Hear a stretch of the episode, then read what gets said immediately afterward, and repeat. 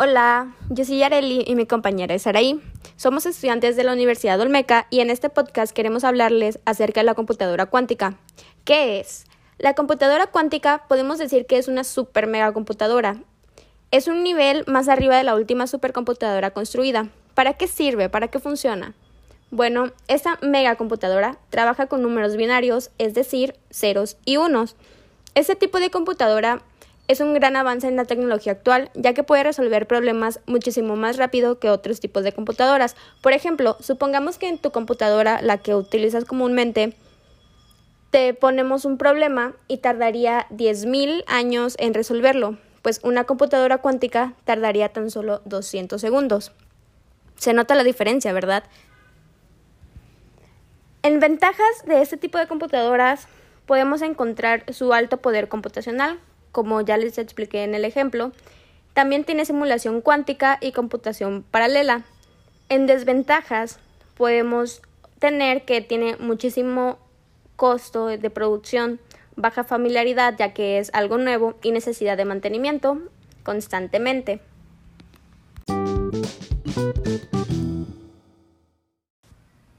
Realmente este equipo está ayudando demasiado a tener avances y conocimientos nuevos en diferentes ramas, como la ingeniería, como la física o como las ciencias, inclusive medicina. Pero para saber qué aplicaciones se le pueden dar a este tipo de computación, bueno, actualmente se cree que una de las principales aplicaciones donde se les va a dar em, gran desarrollo es en lo que es la inteligencia artificial eh, esto debido a que pues actualmente es el, una de las tecnologías que más se ha desarrollado y que más hincapié se le ha, puesto, que más atención ha tenido. Sin embargo, también en ingeniería biomédica se espera que haya grandes avances y creemos que es uno de los sectores o de las áreas donde más impacto va a tener. Eh, en ingeniería biomédica o en lo que es medicina, principalmente se pueden emplear en lo que en toda el área que es de farmacología.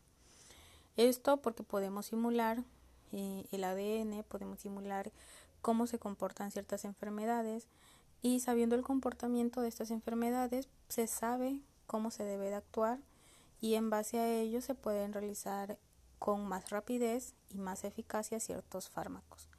Por ejemplo, actualmente para llegar a una vacuna tienen que pasar muchas pruebas, tienen que pasar muchos años y uno de los ejemplos más claros es la vacuna contra el SIDA que lleva más de 10 años en investigación y apenas se está llegando a la última fase donde al parecer ya se empezarán a hacer pruebas en personas.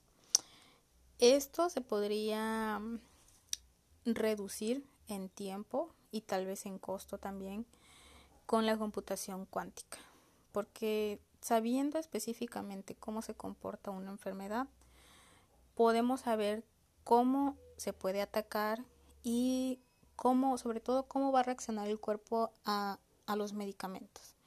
Vamos a saber si tal medicamento es apto para tales personas. Sabiendo cómo se comportan los medicamentos, incluso se puede hacer una un gran desarrollo en lo que se le llama medicina personalizada. Esto es que no haya una vacuna general para todos, sino cada quien pueda tener al alcance una vacuna específica para su organismo y esto sería ventajoso porque no habrían tantas reacciones adversas como actualmente hay.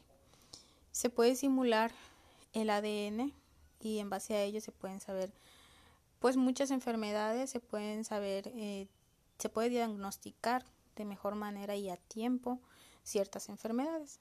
Por ejemplo, se pueden simular cómo avanza el Alzheimer y en base a ello se pueden crear tejidos específicos que ayuden a detener la mm, neurodegeneración asociada a la disminución cognitiva. Es decir, en ingeniería de tejidos también va a tener un gran avance. Todo esto, como estamos viendo, se puede lograr gracias a la manipulación o gracias a la simulación del ADN, que es de donde parte todo.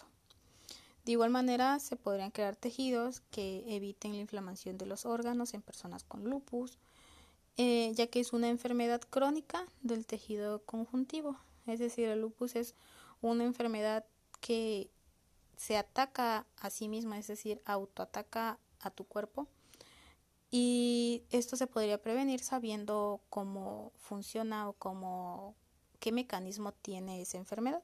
Incluso no solamente se podría reducir em, las inflamaciones, sino incluso se podrían curar.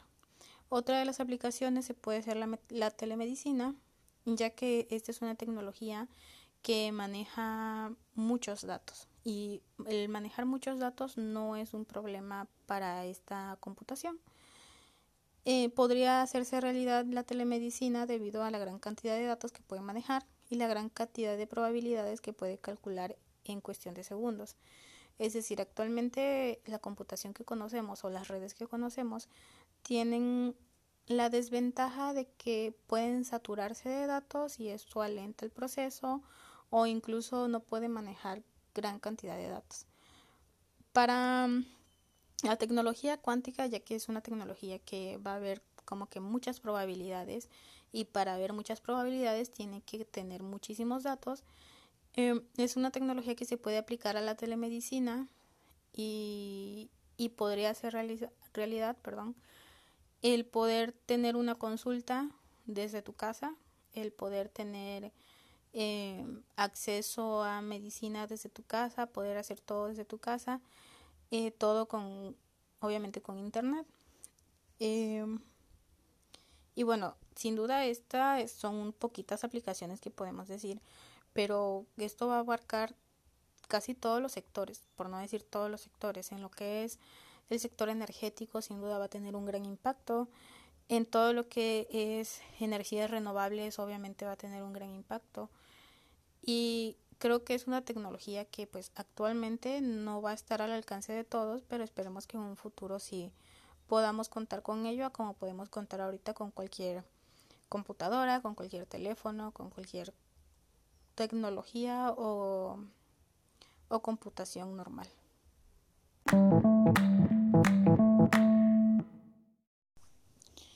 Bueno, aunque esta es una tecnología que puede, que promete mucho, hay barreras que todavía hay que vencer. Por ejemplo, los algoritmos y códigos que conocemos actualmente para la computación normal, para nuestras computadoras, para los celulares, no se pueden usar en ordenadores cuánticos. Eh, y esto pues es necesario desarrollar algoritmos especiales para este tipo de tecnologías e implementarlos para poder pues obtener mejoras. Eh, por ejemplo, se restringe mucho las aplicaciones de los ordenadores cuánticos y será un problema cuando esos sistemas estén pues más desarrollados. Pero uno de los principales problemas que enfrenta este tipo de computación es que son eh, ordenadores muy complejos. Entonces, por ejemplo, funcionan a una temperatura cercana al cero absoluto. Eh, en grados centígrados funcionan a menos 273 grados centígrados. Aparte, el soporte de los qubits son superconductores y los componentes para poder leer y manipular estos qubits no son sencillos tampoco. Pero ahorita se ve como uno de los grandes problemas, sin embargo podemos eh, buscar y, y se puede decir que cuando recientemente estaba empezando la computación que conocemos actualmente y que usamos actualmente, pues eran ordenadores muy grandes, igual tenían muchas dificultades y conforme se fueron desarrollando es que pudimos tener eh, computadoras portátiles, teléfonos y todo eso. Así que se puede decir o se puede suponer que estos problemas que representa actualmente la computación cuántica en un futuro pues no, no serán problema.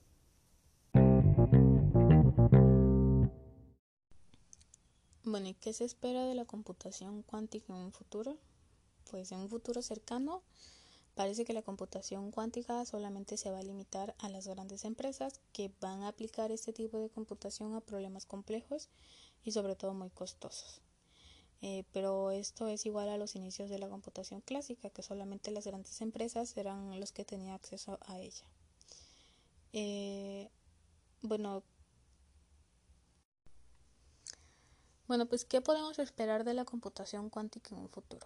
Creo que en un futuro cercano, pues solamente va a estar limitada a empresas grandes que puedan aplicar este tipo de tecnología cuántica a problemas muy complejos y costosos.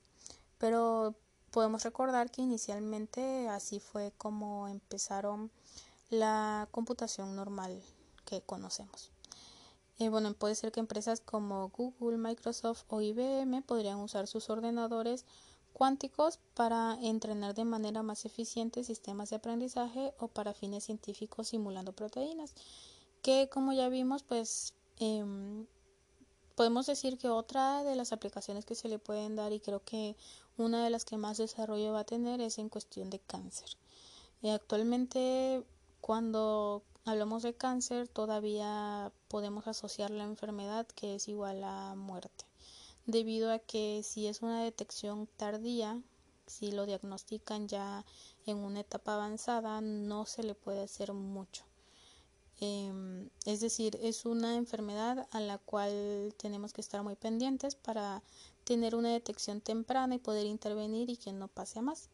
Sin embargo, se espera que con este tipo de computación y con, con la aplicación científica que se les puedan dar, eh, estas enfermedades que representan un gran problema actualmente para la sociedad ya no lo sean.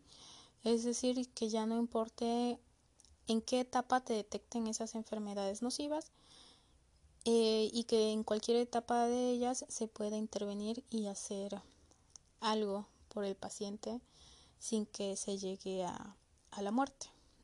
Y con ello también se pueden no solamente intervenir en la enfermedad, sino prevenirla.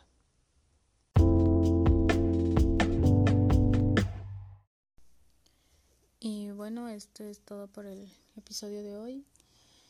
Eh, podemos decir que la computación cuántica pues se va empezando, apenas está empezando su auge. Sin embargo, se espera mucho sobre sus aplicaciones, sobre cómo puede intervenir en problemas actuales de la sociedad y esperemos que realmente se utilice con esos fines y sobre todo fines científicos, fines que puedan ayudar a mejorar la salud de toda la población y bueno, muchas gracias por escucharnos.